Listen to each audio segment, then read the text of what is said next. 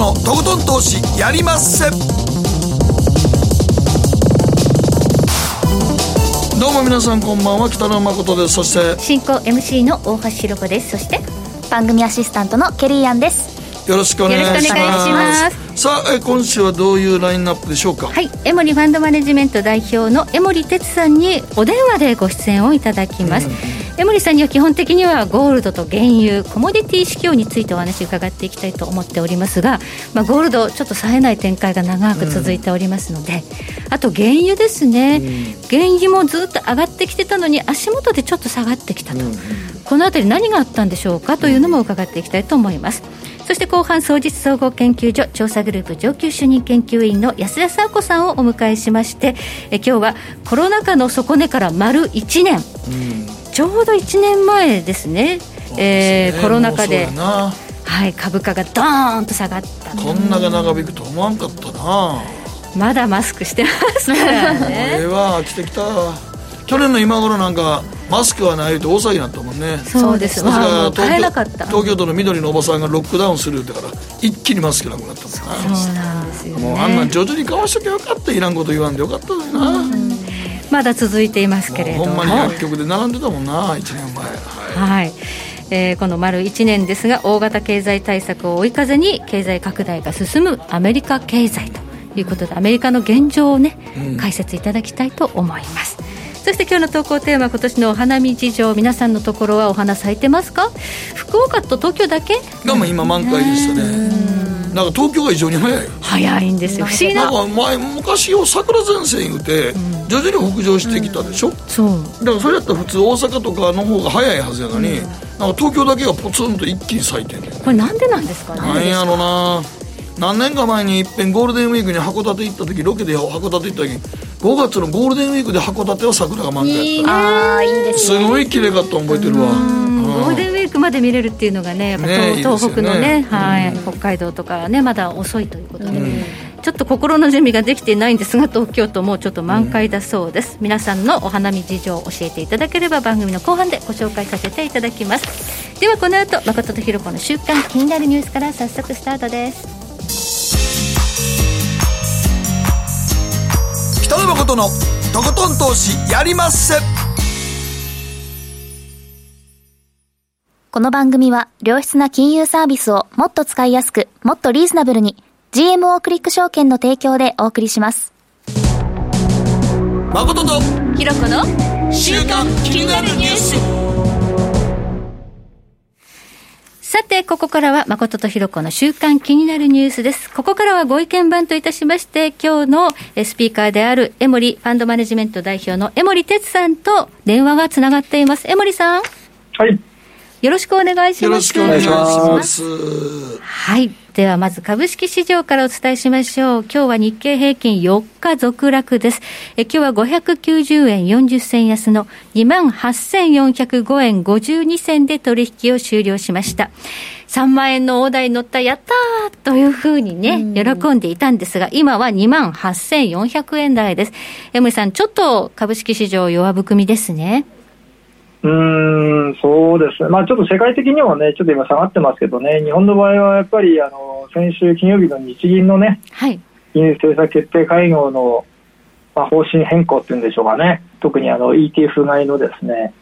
えー、中身を変えるっていう話は、まあ、それなりに影響が出てるようですけどね。はい、うん、どのような変更があったかと言いますと、対象が変わったんですね。そうですね、まあ、日経平均型も買ってたのを、もうそれも完全にやめて、トピックス型のみにするというやつですね。はい、はい。まあ、あれで一気にファストリが落ちましたもんね。いや、見事に落ちましたね、まあ、ずっと見てましたけどね、でも見事ですよね、まあ、本当にあれですね、あの日銀がファストリの20%ぐらいの株式持ってるっていう、最高の株主ですからね。そうですよね、それも考えたらおかしな話なんですけどね、本当に。まあ、これね、日経金株価のその、まあ、構成銘柄のね、その、まあ、比率みたいのがね、まあ、ずっとこう連綿と続いてきた中で、まあ、こういった構造になってしまってますんでね、まあ、それをうん言ってもしょうがないんですけども、うん、まあ、現実問題としてやっぱりそうなってしまってる以上ですね、まあ、日銀がやっぱり日経平均連動型を買うことによって、今、孫さんがおっしゃったようなことがやっぱり起きてしまってるわけですよね。うん、そうなんです、ね、まあ、これはやっぱりあの日銀も、まあ、なんかやっぱ考えなきゃいけないっていうふうにですね、結論出したんだと思いますね。まあでもね、今さん、ソフトランディングさせるために、まあ、実際3万円もいったし、それで買うのかどうかって言われたら、ちょっと確かに、日銀の政策もね、3万円いったのに、まだ買い支えなあかんのかっていう話なんですよね。えー、うん、いや、でもファストリのその、だって PR がもう70倍だとか、うん、いやそれは将来ね、成長するかもしれないですけど、70年後のね、うん、株価今やってるのかっていうね、うん、そう話になっちゃうわけで、やっぱりこれはね、まあ普通に考えたら、ちょっとレベル感としてはやっぱおかしいですよね。だからほんまに1000万円ぐらいでしか買えない株ですからね。1000万円ですね。まあまあ、やっぱり個人投資家が手が出ない、まあ、一方でね、機関投資家外資、まあ、そういったお金が大きいお金をね、扱えるところがやっぱりこう、まあ、操作してるとはね、もちろん言えないし、は言わないし、まあ、本当かどうかもわからないし、まあ、ただ影響力がやっぱりそういった人たちのお金でね、動いて、まあ、個人投資家がついていけない、自分の持ってる株が上がらないっていうのはね、現実問題としてやっぱりあったわけで、そうですよ、ね、まあ、ここはね、今後やっぱりトピックス型に、まあ、こう集中することによってですね、まあ、是正されていけば、これはこれでいい判断だったということになると思いますね。はい。まあ、幅広い銘柄を支えることになりますからね、トピックスですとね。ね。はい、まあね、いきなりあの買うのやめるって言えなかったから、そういうふうにした、ちょっとまあ、形としてはもういびつな形の買い方になってたんでね。うん、そうですね。はい。えそしてアメリカの株式市場です。ニューヨークダウ、昨日は308ドル5セント安、32,423ドル15セントで取引を終了しました。えそしてアメリカの株式市場オープンしてますね。現在199ドル高でスタートしております。アメリカの株式市場どのようにご覧になってますでしょうか？あの、まあ、この、まあ、3月の後半、まあ、普通のシーズナリティから言うと結構まとってもいいんですけどね、今年はあの見てると、ちょっと下がりそうな雰囲気があったんで、うん、まあ、3月後半は調整が入って4月のに入っていけばですね、また戻っていくだろうっていう、そこの、なんていうんですかね、まあ、調整期間なのかなって感じではありますよね。で、ちょうどあの4月の2日が今年はイースターなんですよね。はいはい、で、この週は大体あの、イースター前っていうのは、まあ、買い場になることが多いので、うん。まあ、今日明日ぐらいがその重要日になるかなというふうに見てましたんでね、はい、まあ、調整したら買い場かなという感じで見てましたけれども、うん、まあ、ちょうどあの金利がね、はい、まあ、上がって株が下がって、まあ、かといってじゃあ金利も下がったのに株下がってるじゃないかということでですね、うん、まあ、金利の上昇をですね株安の理由にしてた人たちをどう説明するんだって私今言ってるんですけどね。確かにあの1.75%ぐらいまであった長期債利回り、昨日は1.64%、1.5%台まで下がりましたよね。そうですね、ですから、まあ、本来はその、まあ、これから、まあ、コロナの影響も少しずつこう外れていってですね、はい、まあ、経済とか生活が正常化していく中で、うん、まあ、景気が良くなってインフレになっていくと、まあ、それを当然あの株価が先取りしてですね上がりながら、まあ、金利も少しずつこう上がっていく、インフレ率も上がっていくと、うん、まあ、これが本来の姿なんで、金利が上がったから株が下がるっていうのはですね本来はもう本当にファイナルステージですよね、本当にそのインフレ率が上がって、もう金利を上げなきゃいけないっていう状況になれば株が下がっていくんですけど、今もそんな状況でもとてもじゃないので、うん、まあ、1.7とか8でですねビクビクしててはですね、まあ、これはあの私はおかしいと思いますよ。はい、うん。まあ、あの FOMC でも繰り返しパウエル議長は、まあ、このインフレっていうのは本格的なインフレではないと、まだまだ心配していないとおっしゃってますよね。まあ、そう言わざるを得ないですよね、彼らはね。うんまあ、ただ、金利はまあ上がっていくっていうね、インフレ率も年末にはもう2%にいくっていうふうにはっきり言ってますから、もう彼らはそう思ってるんですよ。うんうんうん、だそれをちゃんと市場も分かってくださいよってことを言ってるのに、市場がまだ理解してないんですよね。うん、だから私も投資家さんにはもうそうなるんだから、下がってかぶってたらですね、痛い目に遭いますよって話をよくしますよ、今。はい、意味ないと思いますね。まあ、インフレ下ではやっぱりその資産が上がりますからね。そうなんですやっぱりね、はい、株は持っといた方がいいって話ですよね。はい。はい。まあ、どっちみち、かなりね、マネーが市場に出てるわけですから。いや、まだまだね、はい。もう全然、あの、あれですよ、あの、これ、週間のファンドマネージャー調査なんか見ててもですね、はい、アメリカの株へのですね、資金流入はもうもう過去最大になってるんですよね、いまだにね。うんまあ、それだけやっぱりお金がまあ余ってるといえばそうなんでしょうけど、まあ、投資家のまあ興味がやっぱりこうアメリカ株中心にかなりやっぱり株式市場に向かっているのは事実なんですよね。そうですよねまあ、それはやっぱりあの、将来、やっぱり見込んで、ね、投資されている方がまあかなり多いと思いますんでね。うんはい。ということで、まあ、お金はいっぱいあるということで、どこに向かうかというような相場になっているだけだということです、ね、だからまあ、多分あの、まあ、日本やったら年度、年度代わりになったら、どっかに行かなあかんわけですから。そうですよね。今は多分な、日本の場合は3月は特にね、年度末決算やから、換金してると思うんですけども、うん一応出さなあかんからね。多分その辺ちゃうかなと思うけどな。まあ多分、日銀のやってることもそのうち慣れてくるでしょ、みんな。そうですね。結局慣れないよね、もう。うん、まあ慣れですよね。金利もそうだし、うん。そう。すべて慣れですよね。最初はびっくりしますけどね。ね、そうなんですよね。うん、まあ徐々に売り込まれていって。そうそう。まあファストにもだいぶ下がると思いますけどね、PR みたいな。そうですね。じゃあそこの調整はあるでしょうね。あるよ、絶対あるよ。買われすぎやもん、やっぱり。はい。ではここでケリーがこの1週間気になったニュースのピックアップですはい私の気になるニュースはアイスランドの火山噴火で大勢の見物客というニュースなんですが、はい、えー、アイスランドは北欧の島国ですね。で、そこの、えー、首都、レイキャビクの近くの火山ですね。えー、レイキャビク首都から、まあ、40キロほど、で、一番最寄りの町からは10キロほどの近くの、えー、火山が噴火しまして、それが19日の夜からおよそ900年ぶりの噴火ということで、ね、久々の噴火になったんですけど、はい、まあ、噴火してすぐはもちろん危ないので、一時、あの、シャットアウトしていて、で、21日から一時公開していたんですね。なので、近くまで、本当結構写真で見ると近くまで。写真で、はい、本当にすごいたくさんの人が、うん、本当にその、火山流。そうですね。溶岩がこうバーって流れてるところ。際の際まで行ってますよね。日本でいうと長崎の雲仙普賢岳とかあったけどね。あの火砕流があっと、ね。うん、なんかもっと逃げないのかと思うんだけどみんなそこでなんか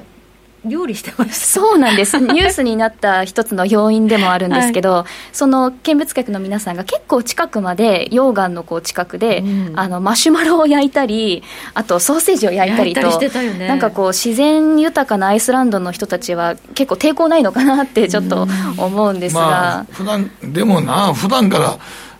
桜島みたいに噴火してるわけちゃうからな。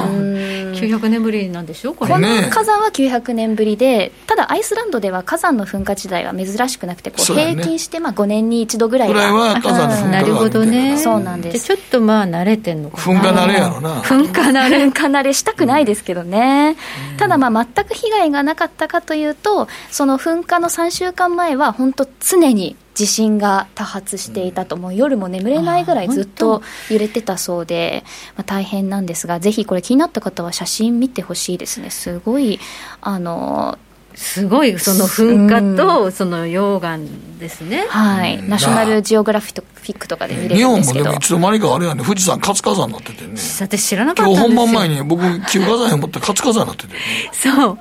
旧火山って私はね教わった？確かそんな感じでしたね。ですよね。私も小さい頃教わったのは旧火山でした。本当、うん、よかった。ケリと同じ活火山、ね、今なんか富士山って活火山に定義上変わったらしいですね、うん、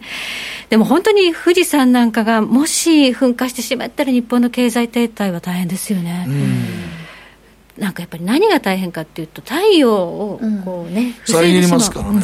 江戸時代にも噴火あって作物とか全然飢饉が来ますからね、同時に、ね、例外が起こる例外が起こりますからね。すぐには終わらないんですよね。すぐには終わらない、全然終わらない。噴火したらやっぱりそのもう、うん、太陽を遮るっていうのはもうずっとそこにもう滞留し続けるらしいんで、そう風がねちゃんと起こらない限りはね、はい、それで雨降ったらまた落ちてきますからね。はいということで、まあ、ちょっと生きているうちには富士山おとなしく、してほしいですしていてほしい。旧火山とか死火山とかそういう定義なくなったんでもう今、活火山先飲み会ってありますけど、皆さんから。はい。はい。では、この後、江森さんに引き続きお話を伺っていきたいと思います。ここまで、誠とひろ子の週間気になるニュースでした。北野誠のとことん投資やりまっせ。やりまっせって英語では？レッツはどうかなすると川上からどんぶらこどんぶらこ。どんぶらこって何？桃が流れてくる音だよ。じゃあかぼちゃは？こ天ぷらこ天ぷらこかな。鳥は？唐揚げこ唐揚げこ。パパおやすみ。置いてかないで。頑張るあなたを応援します。GMO クリック証券。エミさん。どうしたの？僕最近考えてしまうんです。毎晩月を見上げるたびに僕の将来はどうなってしまうんだろうって同時に思うんです。この虚しい気持ちに寄り添ってくれる女性がいたら。好きですでよくない？シンプルにわかりやすく。GMO クリック証券。バカモン！お前は周りが見えてない！また怒られちゃったよ。部長の前歯に自分からするな！大学生のノリはもう通用しないぞ！はい。ノリをどうにかしないとまずいですね。部長歯にノリついてますよ。もっと楽しくもっと自由に GMO クリック証券北野誠のとことん投資やりまっせみんな集まる集まるよさて、ここからはマーケットフロントラインです。引き続き、エモリファンドマネジメント代表の江森哲さんに伺っていきます。江森さん。はい。改めてよろしくお願いします。はい、お願いします。はい、ちょっと直近ゴールド弱いですね、やっぱり。うん、誰も買わないですね、今ね。今、今、今、今この状況って買わないですよね。買わないですね。さっきの話じゃないですけど、みんなやっぱりね、株に行きますよ。うん。そうですね。まあ、やっぱりこう、リスクをね、回避しようとかね、何かあるからちょっと金を買っとこうとか、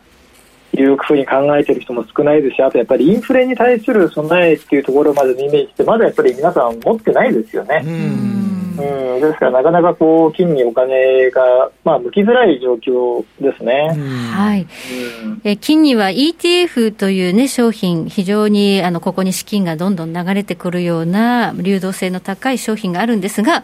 えー、5ページ目の資料、この ETF から今、資金が抜けてるんですね。もうずっと抜けてますよね。でやっぱりね、見てますと、うんまあ、やっぱり一つの大きなきっかけだったのは、あのコロナワクチンの話ですね、11月の頭ですね、はい、去年の。はい、ここであの、ね、一気に株価が上がり始めて、まあ、この去年の11月から急激にこの ETF、金の ETF からのですね資金流出が始まりましたよね。はい。うん、まあ去年、去年で見たらね、やっぱりあの投資家金を、金の ETF をずっと買ってはいたんですけど、11月大幅に売り越しになって、12月も売り越しになって、1月はちょっと買い越しだったんですが、2月がまた結構大きな売り越しになってますから、はい、まあそういう意味でやっぱりこの3、4か月ですか、まあ、金に対するですね投資家のスタンスっていうのも今お話したように、まあ、少しこう金を売ってその現金をこう、えー、株式に向けるとか、まあ、そういったことをおそらくやってるんだろうなという感じですよね。はいこれ、その金の ETF の残高の推移とゴールドの価格のチャートですけど、相関が本当強いですね。まあ、やっぱほぼね、一緒ですよね。はい、あまあ、結局あの、下がるから売る、売るから下がるみたいなね。うん面もあるでしょうし、まあ、逆にあの上がってた時はね、その逆で買うから上がる、上がってるから買うという面もあったでしょうから、うん、まあ、何かしらのやはりこうきっかけでですね、あのまずやっぱり価格が下げ止まる材料が必要でしょうね。うん、はい、ただあの、今、金利が上がってるから金はだめだみたいな言い方もされますよね。うんまあ、それはね、やっぱりあの極めて表面的なお話だと思いますね。はいうんまあ、もちろんあの金にはねあの金利も使わないし配当もないということで保有するコストだけがねかかるというのは事実なんですけれどもその金利が上がっているのはなぜなのかというとやっぱり市場が将来的な、ね、あのインフレを少しこう予想している可能性もあるし、うん、ただ、ね、直近の金利の上がり方っていうのはどちらかというとあのドルの資金の調達に少しね、まあ、障害までは言わないんですけども、はい、少しこう逼迫感がね出てるっていう話もあるんですよね。はいまあ、例えばあの、まあ、ちょっとテクニカルな話ですけど最近ちょっと市場で話題になったあの SLR とかね、はい、まあ、一般的、まあ、あのレバレッジ比率のですね、はい、問題とかですね、あんな形でちょっとこう季節要因っていうか一時的な要因でねちょっとこうドルが逼迫するような話もあったんで、うん、まあ、結果としてねあのドルがこうちょっと買われたり金利が上がったりしてるからまあ、金もね、それにこうしてるような面がありますけれども、まあ、今後は多分、まあ、そういったあのテクニカル的な話ではなくて、まあ、よりそのワクチンの接種の進捗とか、あとは世界経済の回復、えーまあ、あとは正常化ですかね、日常生活、まあ、いろんなことで、まあ、経験が戻っていけばね、インフレ率も上がってきますんでね、まあ、それを少しこう、まあ、視野に入れてな投資行動っていうのも出てきてもおかしくないかなと思ってますけどね。はいまあ、あの今、あんまりこう地政学のリスクというところから金を物色する動きはないですけど、実はいろんな火種はありそうですよね。ありますよね、うん、結構最近あの、なんか面白い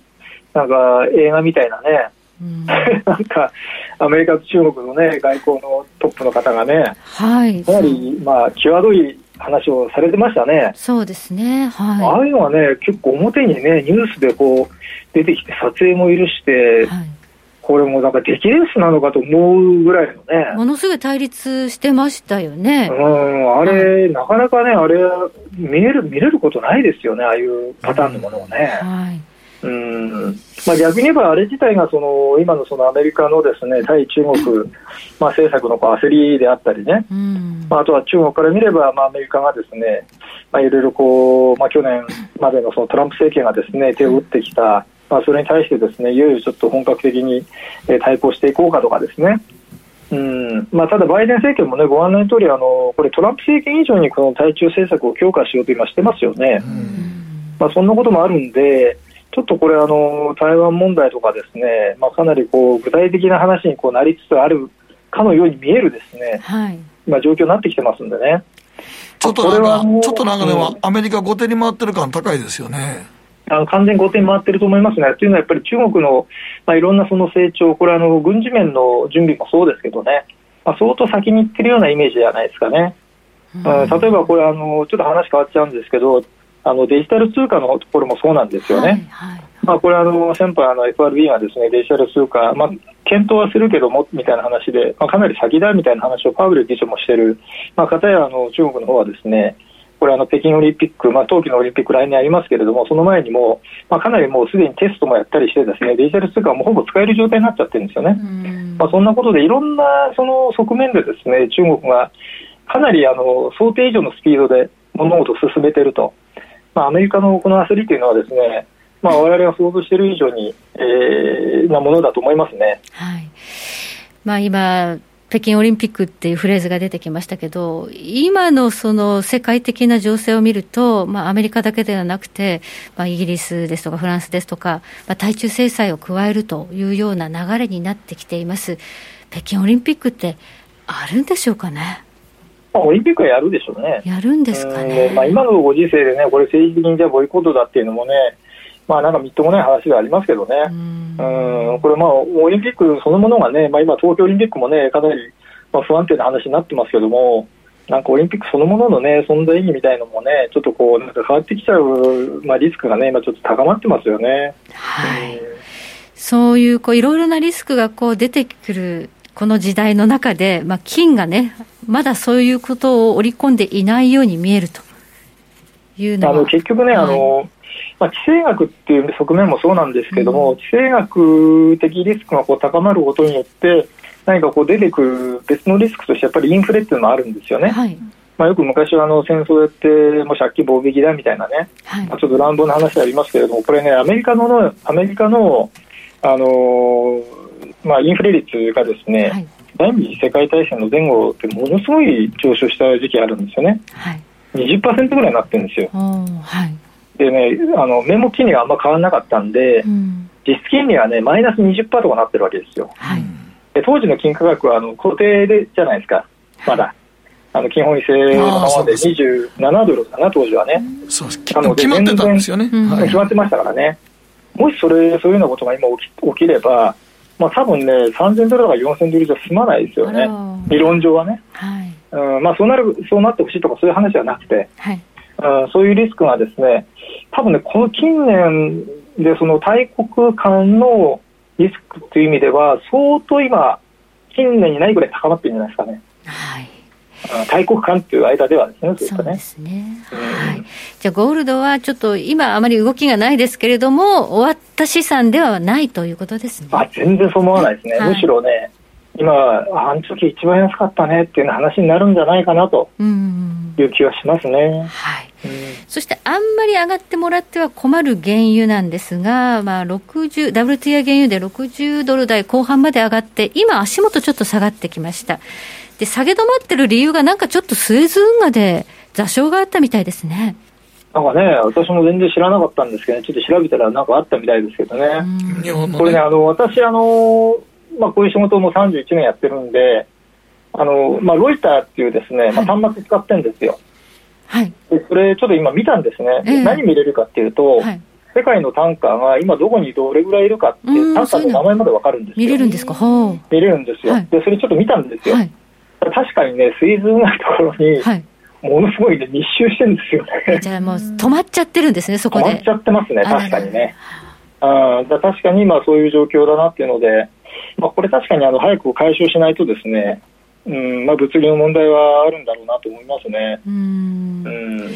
なんか2日ぐらい復旧にかかるというような、そういう事故みたいですね、はい、まあ、2日ぐらいで終わればね、まだいいですけどね、まあ、これが1週間とかね、うん。まあ、いろんな形でちょっと伸びちゃうとね、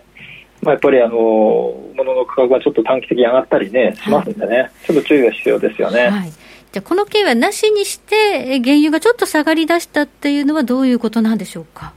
まあ、一般的に言われてるのは、やっぱりそのヨーロッパなんかでね、はい、またロックダウンだとか、うん、まあ、ワクチンの接種が遅れてるだとか、まあ、そんなような話ですよね。はい、まあ、それでその石油需要の回復が遅れるんじゃないかっていうね、見方が、まあ、一般的にはまあ、材料としては出てますけどね、うん、はい、なんかフランス、イタリア、ロックダウン再開ということと、なんかドイツは結構伸びそうだっていう話ですね、うん、そうですよね、はい、そういう話、昨日も出てましたよね。うんそうすると、まあ、需要回復期待で伸びてきた、えー、原油価格っていうのが、やっぱり頭打ち、ここからどうなっていくと考えられますか、まあ、ただね、やっぱりあのさっきの話ですけど、ワクチンの話ももちろんそうだし、あと経済の回復もそうなんですけどね、アメリカで結構面白い動きがあってですね、はい、やっぱりあのこう一般の人が、グーグルでいろいろ検索するじゃないですか。はい。で、グーグルトレンドっていうのがあるんですけど、これ私よく見るんですけども、あのフライトっていうのをですね結構ねチェックしてる人がですねこの1か月ぐらいで急に増えてるんですよね。うん、でやっぱりそういったあの国内間のその人の移動がですね、まあ、起きやすい状況になってきてて、航空のあのセキュリティチェックがですねこの過去1年で今、最大になってきてるんですよね、アメリカ国内って。と、うん、いうことで、まあ、結構人自体が物理的に動いてるんですよね、もうね。はいそんなこともあるんで、まあ、どれだけ回復できるかちょっともちろん分かりませんけれども、はい、まあ、こんなのはね、あのジェット燃料のですね需要回復ながらつながってくる可能性っていうのは十分あるし、あとこれからほらあのアメリカを中心に北半球はガソリンの需要金入ってきますんでね、はい、あとはとにかくその経済の、えー、経済活動の正常化がもう進んでいけば、やっぱり値段はこう下がる方向よりも上がりやすい方向に行くというふうに考えた方がいいと思いますね。まあ、今、原油がこう去年のマイナス40ドルというところからこう回復してきた過程の中には、OPEC プラスのまあ減産というのがあったと思うんですが、ここ、原油価格が上がってきたことで、ちょっとこう減産やめようかみたいなムードにはならないですかね？ならないと思いますね。ならない。はい、やると結局今までの、ね、努力が水の泡になるので、うん。それは多分ないですね。ないですか？うん。まあ、あの、ロシアは多分揺さぶってはくると思うんですけどね。うん,、うん。でも、もうこれはもうみんな同じ船乗ってますから、はい。まあ、そんな簡単にですね、流さないと終わりだってことにはならないと思います、今回は。ならない。はい、はい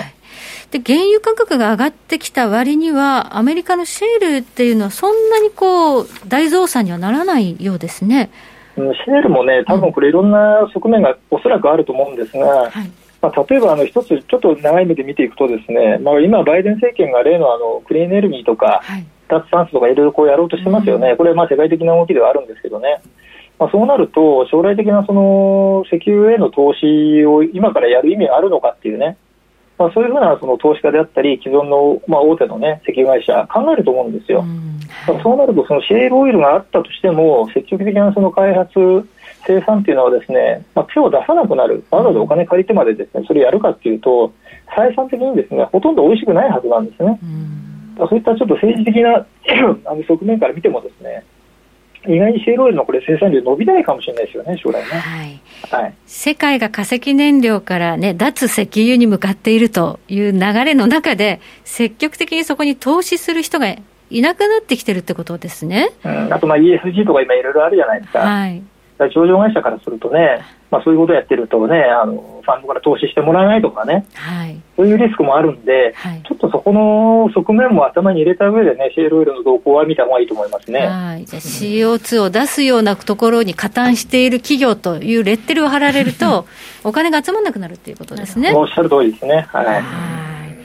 そうすると、ここにあのあまり投資が向かわないということになるわけで、うん、意外と原油価格は下がらないかもしれない。うんうん。まあ、あとやっぱりそのセールオイルの生産コストもね、うん、まあいろいろ考えると、そんな40ドルまで下がるっていう状況にももう今ないと思いますよ。うんうん、ですからまあ50ドル台入ってもですねそんなにまあ長続きしないんではないかなっていう気はしますけどね。うん。はい。しかし、トランプ政権下で、まあ、あのシェールをね、大、まあ、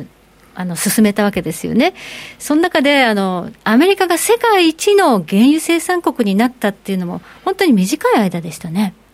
まあ、そういう形にもしかしたら4年後ぐらいにね、はい、なるかもしれませんよね。そうですね。うん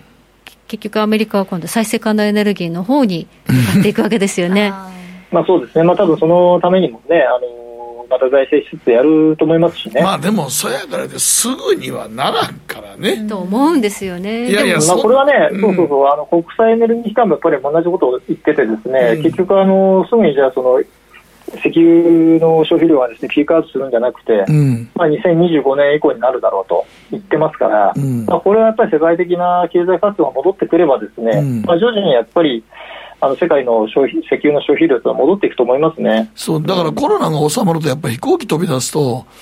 ね、た全然違ってくると思うんですよ、ね、劇的に変わると思いますね、戻ると思いますよ。だからなんやかんやって再生可能エネルギーって言うてるけど、備えにすぐ石油をいらんっていう世界は無理やと思うからね。うん、これだけ安く掘れるっていうね、ものを捨てて再生可能エネルギーって多分すごいコストかかるんですよ。逆にかかると思うよ。うん、でも、この石油の業界にあんまり資金が集まらない時代になるとしたら、多分石油の値段も上がっちゃうから。上がっちゃう、上がっちゃう。インフレになるんじゃないそう、僕も逆に、逆にでもあんまり石油を使わないっていう世界が、逆に怖いですけどね。じゃあ、インフレですよ。やっぱ高いエネルギーをもう使うことになっていくんじゃないかいや、だから完全に水素に移行するとかやったらいいやけど、風力とか自然エネルギーの力では安定しないですからね、はい、電気というのは。そうですよ。今年の2月ぐらいね、あの、日本でも電気不足というかね、電力不足。そう、電力不足になりましたからね。ね市場連動型の契約をしている人のところの電気代の請求書、えらいことになってたみたいですからね。ああ、そうなんや。そうなんですよ。ね、なんか、江森さん、そんなすぐなくならないでしょ、うん、やっぱりね、あの、これ、あの、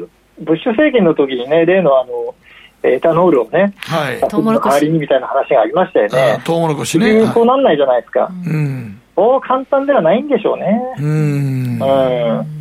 ですからやっぱりまあ最低4、5年のタームで見ていくっていうのはね、まず必要かなとは思いますね。まあそその間はやっぱりね、石油はやっぱり必要ですし、値段も、まあそういう意味では今お話あったような水準でこう高止まりしていくっていうのはね、まあ、まあ一つ考え方の軸でしょうね。そうなんですよ。だからね、そんな言うても水素になったって言っても、そうしたとしても水素ステーションどこに作んねんってことになったそ,、それを作るためのまたエネルギーが必要なんでね。いや、おっしゃる通りですね。うん、はい。まあ、脱炭素時代になんでこんなに原油が高いかわからないみたいな論調もたまに耳にするんですが、それはあまりにも現状分かってないってことですね。そうかもしれないですね。だって分かれへんやろ、うん、いや、だから全世界がトトヨタと対抗して電気自動車にするって言ってんねんけど、あれはもうトヨタと対抗するためにやってるようなことで傾いてんねんけど、うん、だからといって電、結局、じゃあ電気どこで充電すんねんって言ったら、石油ちゃうんかいと 思うそうですよね。電気を作るのに何を燃やして作ってんのかってことですよね。そうそうそう。それが洋上風力発電とか地熱発電とかだけで、すべてが賄えるとは僕はとても思わないんですけどね。はい、まあ時間をかけてそっちには行くんだろうけど。行くんやけど、うん、はい。そんなドラスティックにバーンと明日から変わりますよっていうのはないと思うな。うね、うん。はい。そうすると、江森さん、原油価格っていうのはどういう見通しになりますか？まあ、基本的にあの、まあ、コロナも、ね、あの落ち着いて経済も戻っていくっていうのはももちろん大前提なんですけども、まあ、そう考えるとそんなにも下はないと、まあ、上がじゃあその70ドル、80ドルかって言われるとまだ、ね、なかなか難しいんですけれども、まあ、あのポテンシャルは全然そっちの方にあると思いますね。で今年やっぱりあの原油の値段の動き方見てるとやっぱり強いパターンに今入ってきてますんで、はいまあ、年末までに75ドル前後ぐらいっていうのはね、まあ、十分あり得るかなと思いますよ。なるほど。はい、やっぱ原油がそうやって高くなっていくと、インフレの足音もちょっとひたひたと近づいているなという気がしますね。そうですね。はい。ありがとうございます。ここまで江森哲さんにお話を伺いました。江森さんどうもありがとうございました。ありがとうございました。北野誠のとことん投資やりまっせ。みんな集まれ行かしていただきます。GMO クリック証券の CFD では、日本225や米国30など世界各国の主要な株価指数、原油や金などの商品、レバレッジ ETF、ビート ETF、外国株など、世界中の金融資産を買いからも売りからも手数料無料で手軽に取引することができます。今まで気になっていた世界中のあの指数、あの銘柄、あの商品に投資ができます。パソコンからスマートフォンまで高性能なトレードツールも魅力。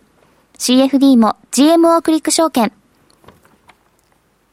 GMO クリック証券株式会社は関東財務局長金賞第77号の金融商品取引業者です。当社取扱いの金融商品の取引にあたっては、価格変動などの理由により、投資元本を超える損失が発生することがあります。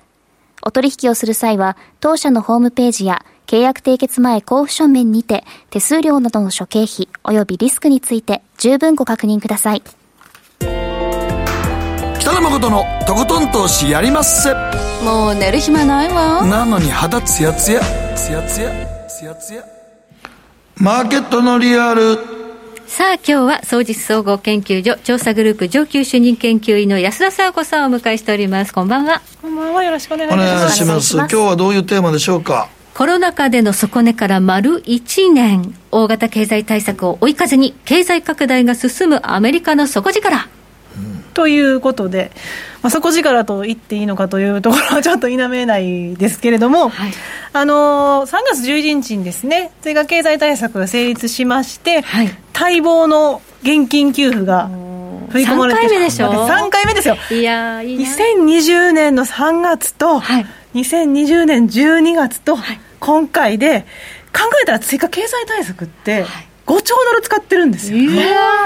500, 500兆円 ものすごい規模ですよね。まあ、そんなこんなこれは解散で金現金給付は返さなくていいんですが、いずれまあ税金でという話もありますけどね。はい。それを負担するのは日本もすげえ結構やってんねんけど、はい、返さなあかんやつが多いのよねやっぱり。そうですね。そうなんですよね、だから今小口の小口とか生活費に困ってる人はどうぞって言ってんねんけど最低限やっぱり返さなあかんそうなんですよ、一番ちょっと心配されてるのは燃料税上げるんじゃないかとかね。95年ぐらいからずっと据え置きになってるんですけど、まあ、ガソリンのね値上げがあるんじゃないかとかっていう話は一部で言われてますので、ちょっとその辺はまあね今後の対策によって出てくるんでしょうけれども、まあ、でもアメリカはやることはやっぱ早いんですよ。早い。もうそうやね。早くてでかいね。やるそうです、ね。ちまちまやらない。一気にバーンってやってもね。本当に。リーマの時よく分かった。それでも V 字でいきますもんね。見事に、まあ、その楽天的な性格なんかも表れてるなと思うんですけれども、もうそもそもですね、11日に成立してから、あの内国歳入庁 IRS ですね、あのウェブサイトも立ち上げてて、Get My Payment。支払い先がどうなるかっていう料金の連絡をしてくれるところがあって、うん、ソーシャえーと、ソーシャルセキュリティナンバーなんかですとかね、名前を入れると、いついつに届きますよっていうのがあるんですよ。うん、ちょっと売ってみて、私自身というか、まあ、私の主人のでね、ちょっと見てみたんですけど、出るんですね、こうやってね。主人の家族に見てもらったら、3月17日に振り込まれますよっていう、こういう通知が出てくるわけですよ。早いですね。早い。11日に成立しても1週間以内です。1週間すごいですね。あっという間。スピーディー。スピーディー。これね、この9000万人になんと、届いたらしいですよ、この3月17日で。だからもういろいろな情報が紐づいているってことですよね、そうですね。日本はやっぱりそのまだファックスだとか、ハンコだとか言ってるのに。本当そう言います、税還付先でね、うん、おそらく銀行口座とかも日本でも登録してると思うんですけど、うん、まあ、IRS はそれをもちろんされてるから、そこを通じて、はい、まあ、銀行口座なり、小切手使ってる人はその小切手としてチェックとして送るなり、あとはちょっと支払ってなかった人はクレジットカードで支払うと、そこに実はお金を入れたりっていうことで、うん、まあまあまあ、登録したものを活用してね、お届けしてるんですけど、ちょっと日本は手間がかかりますね。そうですね。ちょっと縦割りなんでしょうね、縦割りなんでしょうね。はい。まあでもそういうわけでですね、3月17日に集中して、で、えー、9000万人ということなんで、約約6割ですね。約6割の方、受給者資格の方の約6割の方に届いたということになるので、うん、やっぱりこの3月17日以降の週末というのは、やっぱり人手がそれなりに、出た模様でして、みんなお金握りしめて。お金握りしめて、まさに、はい。クレジットカード握りしめて、はい、で実際にどういう様子だったのかっていうのをちょっと友達に伺ってですね、うん、写真撮ってもらったんですけど、はいはい、それが2枚目ですね。2枚目見ていただきますと、ちょっと DC、ワシントン DC のモールでの風景なんですけど、ちょっと見づらいかもしれませんが、これ実はですね、店舗の前に行列できてるんですよ。でちょっと見てると、そんなに人多くないんじゃないかって思われそうなんですが、うん、そもそもその最近ではこの人手がかなり少なかったんで、出てくること自体が割と珍しかったというふうに言っていました、ね、さらに行列ができているということで、写真撮りに行った本人も驚いたそうです。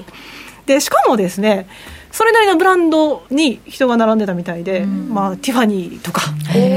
コーチとか。じゃあ結構高いものをちょっとお高いものを売れるんだ普段買ってないものをご所望されたということで、ね、あの店員さんにお話を伺ったらしいんですけどどちらかというといつものお客さんよりはちょっと所得が低い方かなみたいな言い方をされてたらしいですね。お金が入ったから、お金が入ったからショッピングしようと。普段買わないところでちょっと大盤振る舞い。ちょっと贅沢しようっていうね、はい、という動きがあったようで。すアメリカ人って本当すげえな。分かりやすいですよね。分かりやすいわ日本大体貯金するもんな。そうなんですよ。なかなか回らないの、ね、面白い調査があってですねあのちょっと後で見せこれ後ろかな？後ろのページにあるんですけれどもあのえっと、その使い道はどうですかっていうところで、バンクオブアメリカが調査をしたんですね、うんはい、それがですね、えー、スライド6枚目なんですけど、はい、今回ですね、36%が支出するっていう話をしたんですね、回答しまして、はい、でちょっと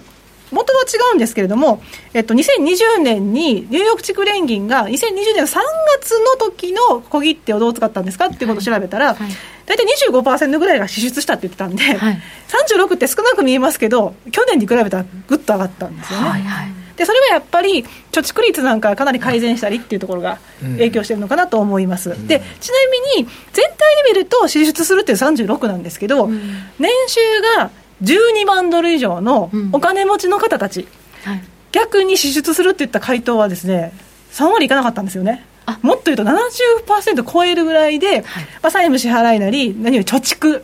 がやっぱり多くて、あと投資だったんですよ、はいで逆に3万ドル以下の方たちが42%ぐらい支出するって言ってて。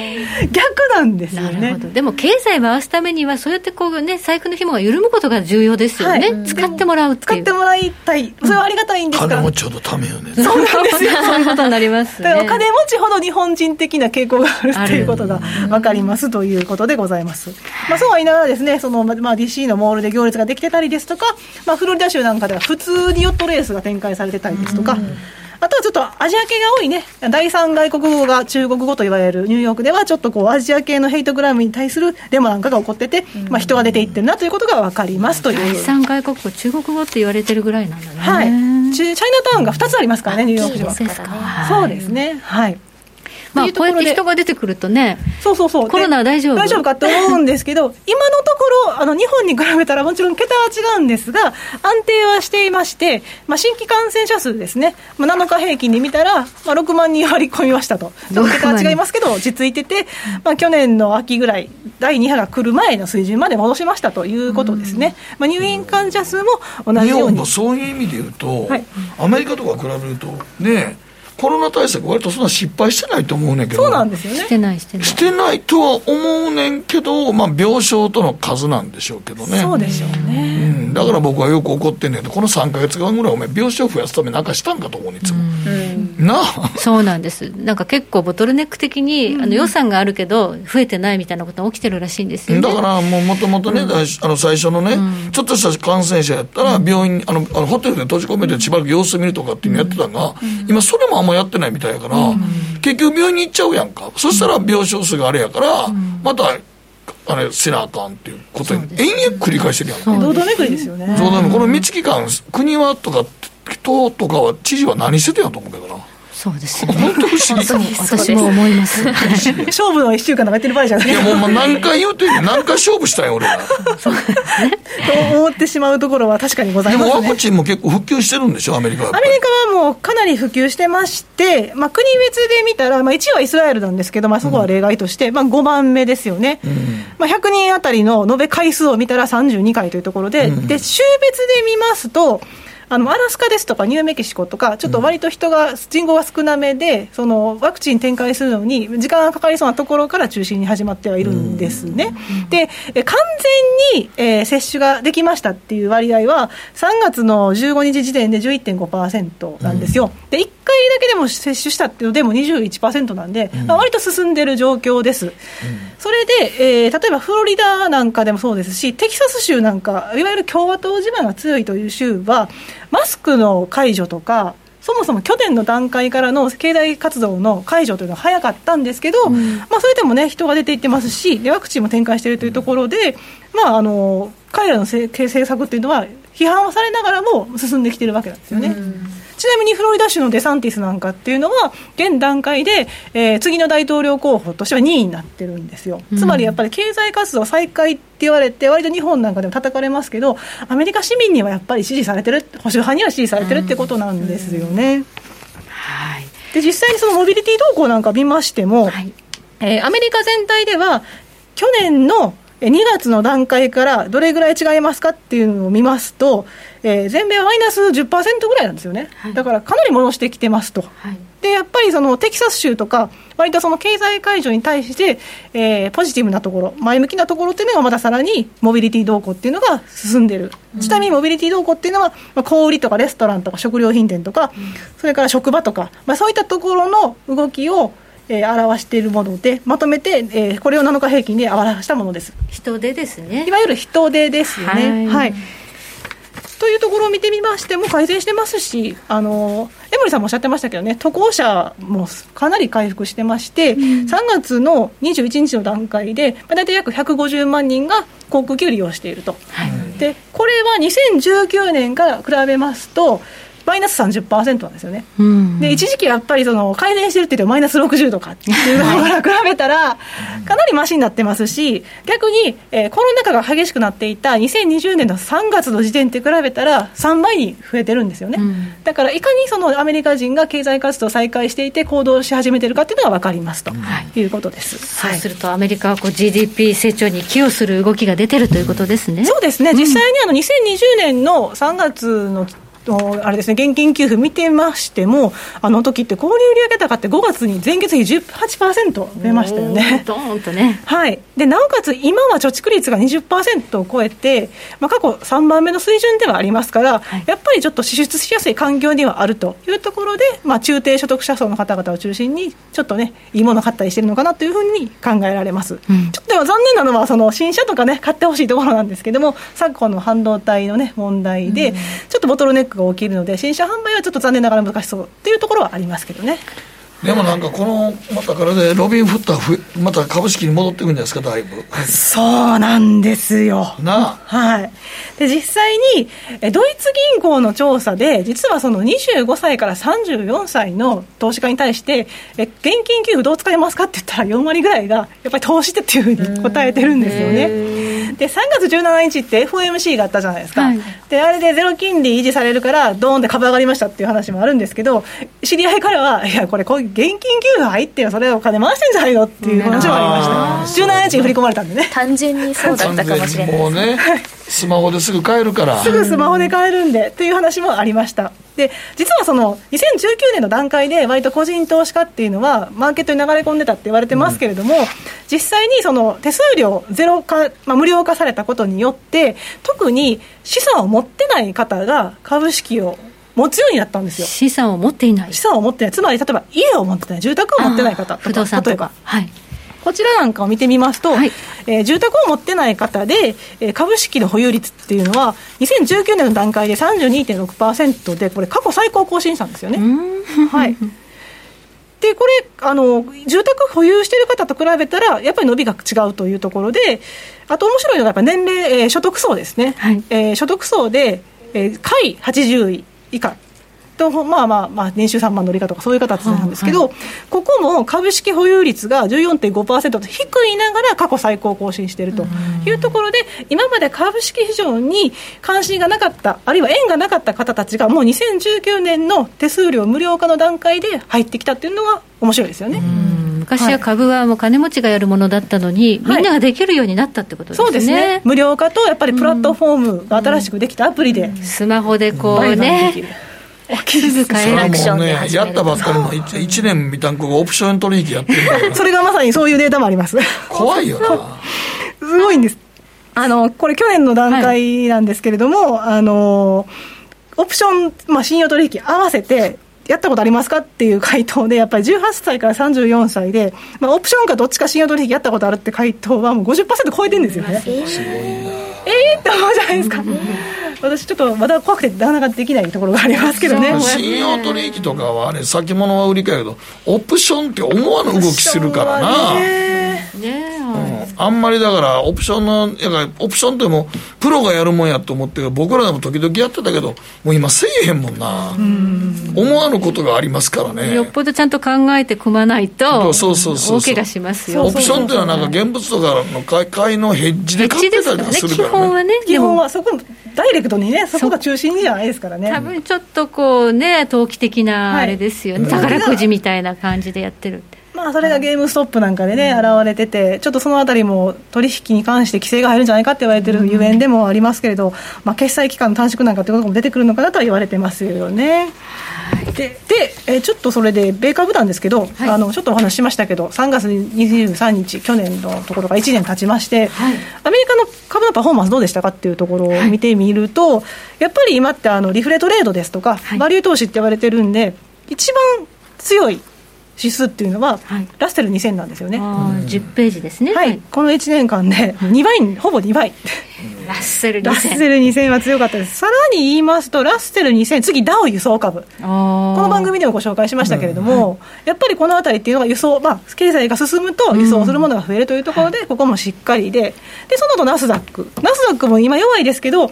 去年の3月23日から比べると90%上がってるんですね、倍近くなってんですね。そうなんですね。でいまだにやっぱりダウと SP500 は74%ぐらいの上昇にとどまるとはいえでもやっぱりねあの時が損ねてここまで戻してきたっていうアメリカの底力を感じさせます、でその底力という意味ではあの他の国と比べてみましょうというところでこれは2007年末の株式指数を比べてみました、はい、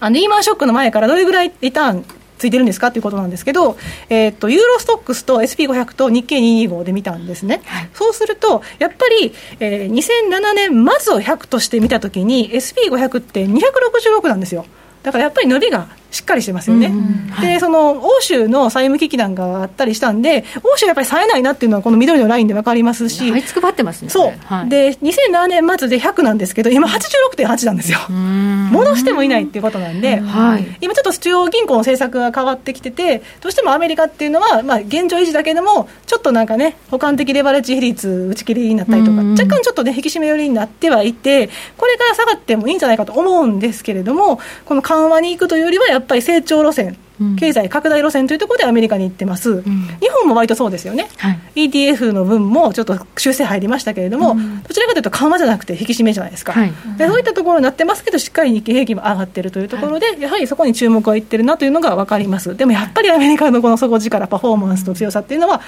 他の追随を許さないですよね。はいまあ、コロナのワクチンが早いっていうのも非常に大きいですしね、ねトランプさん頑張りましたからね、そうですよね、ね。ワークスピード計画ってトランプ大統領がまあやったことですもんね。なので、FT 氏はバイデン大統領のことを非常に運がいい大統領だというふうな報じ方もしてましたね。引き継ぎがラッキーだったと。はい、はいということで、まあ、日本もちょっとね、ワクチン早くね、接種して、そうですね、ねもう少し経済活動がね、進めばいいんですけど、まだまだ東京もね、飲食店は9時までの営業にもなってますしね、裁判も起こされてるし、ね、そうですね、分かるわ、あの人の裁判で、裁判って何ですかね、本当ね、大変ですよね。はい、ここまで安田佐和子さんにお話伺いました。どうもありがとうございました。ありがとうございました。北野誠のとことん投資やりまっせ。やりまっせって英語では？レッツはゴーかな。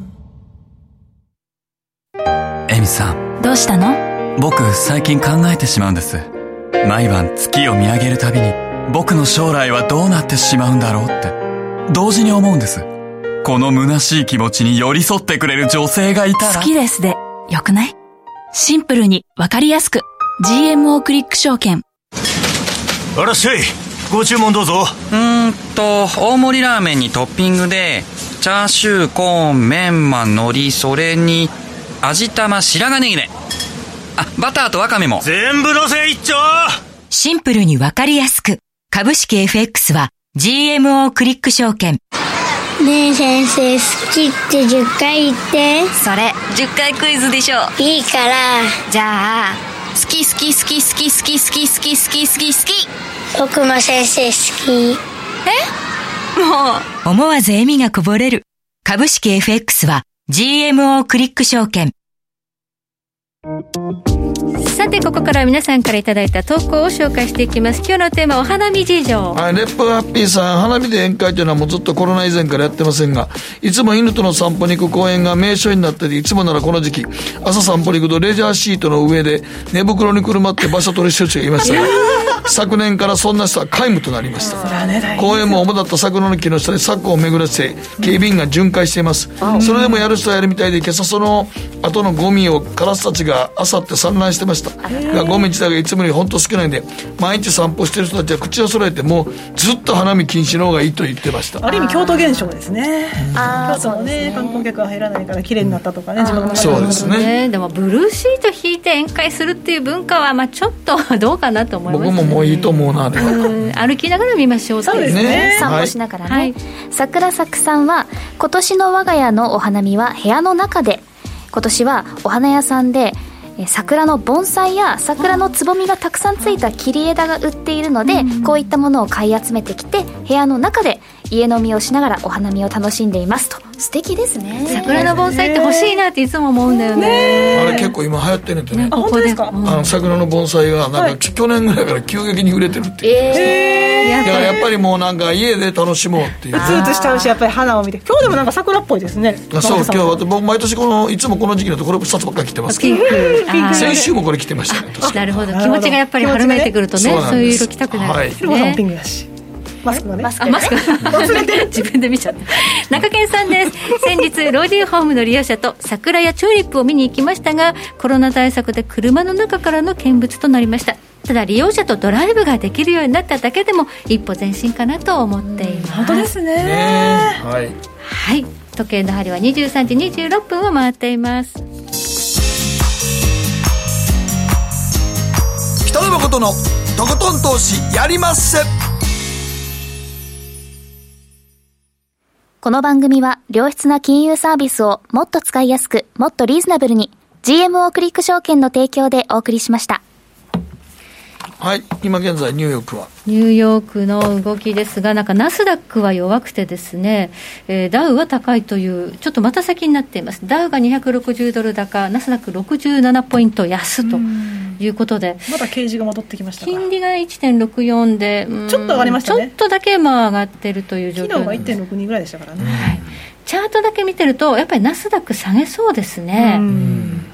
うん。うん、やっぱりちょっとグロース株の時代は一旦終わってるような気がしますね、うん、そうですね、はい、まあ、これからインフラも出てくるでしょうし、はい、ちょっとこれで財政で金利も上がるっていうのはどうしてもありますからね、はい、今はリバランスで、ね、下がってるとはいえね、そうですね、そうするとやっぱこの建設とかね、そっちに行くかもしれない、はい、ちょっとグロースはやるだけやっちゃったかなという感じすんのよね、そうですね、ここまでやっちゃったら、ちょっとやっぱり上値重くなってくるのは仕方ないやろね。はい